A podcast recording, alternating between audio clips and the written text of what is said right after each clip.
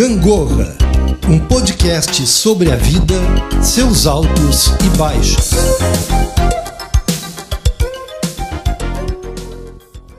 Olá, sou Tatiana Rocha Neto, psicóloga. E aqui no movimento de Gangorra, hoje conversaremos sobre a dependência emocional. Para começar, citamos Pitágoras. Aquele que tem coragem de dizer sim quando quer dizer sim e de dizer não quando quer dizer não, eis um homem livre. Bonito isso, hein? Bom, ser dependente significa sujeitar-se a outra pessoa ou causa. A dependência emocional geralmente tem sinais bem visíveis. Porém, quem está numa relação de dependência nem sempre percebe esses sinais com clareza. Em relacionamentos conjugais é possível apresentar-se na forma de ciúmes, de controle, de sentimentos de posse sobre o outro. Talvez você agora esteja imaginando algumas situações que você conhece e que possam se enquadrar nessa descrição que eu estou fazendo. Essa situação pode estar em você, inclusive. Falamos em relações conjugais e às vezes fica mais visível nestas, porém a dependência emocional ela pode ocorrer entre familiares e até nas amizades. Tente se lembrar de alguma situação que talvez você conheça. Aquela pessoa que deseja ou faz com que o outro mantenha a atenção integral a si e sofre se isso não for realizado. É uma relação em que a sensação pode ser a de que um completa o outro, quando na realidade essa completude deve ocorrer em cada indivíduo, em cada indivíduo na sua essência Ninguém, ninguém mesmo completa ninguém. Somos seres integrais e com isso vem a importância de nos conhecermos muito e mantermos, claro, a nossa autoestima regulada. Todo relacionamento saudável dá aos envolvidos a liberdade e o prazer de estar com outro por diversos motivos e jamais terá necessidade do outro para realizar-se na vida.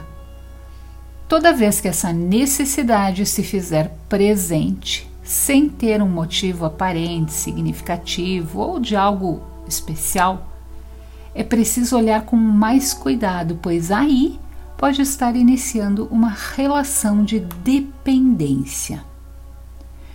No início, toda dependência parece ser boba, até inofensiva. Com o passar do tempo, os conflitos podem iniciar, e toda vez que algo for executado por somente uma das partes, pode ser submetido a severas críticas pela outra parte. Ou seja, é passada a noção de que nada, mas nada mesmo pode ser feito na individualidade gerando até uma carga de culpa naquele que, entre aspas, ousa realizar algo sem a presença do outro. Sabe aquele ciúminho tolerável e que muitos dizem pode ser o tempero de uma relação? Pois é, esse inofensivo pode crescer e virar um descontrole muito grande, especialmente numa relação conjugal passa a existir culpa, medo, mágoa, insegurança, tristeza, raiva. E o relacionamento começa a se afundar num mar de sentimentos negativos. Estamos conversando sobre a dependência de outra pessoa. Porém, essa dependência pode estar ligada à droga, ao álcool, a jogos, a sexo. Ou seja, é projetar fora de si a completude para a felicidade que certamente nunca chegará e a insatisfação tende a mudar exponencialmente. E aí? Como fazer para sair dessa situação desconfortável e doentia? O reconhecimento da dependência é a base da busca de um caminho mais saudável. É compreender também as causas que geraram essa situação. O trabalho da autoestima e da competência das próprias ações é essencial. Vai lá, vamos fazer um exercício pequeno. Experimente fazer uma lista de itens que podem levar você a não ter o vínculo de dependência com nada e ninguém. Tente imaginar como seria a sua vida sendo guiada somente por você.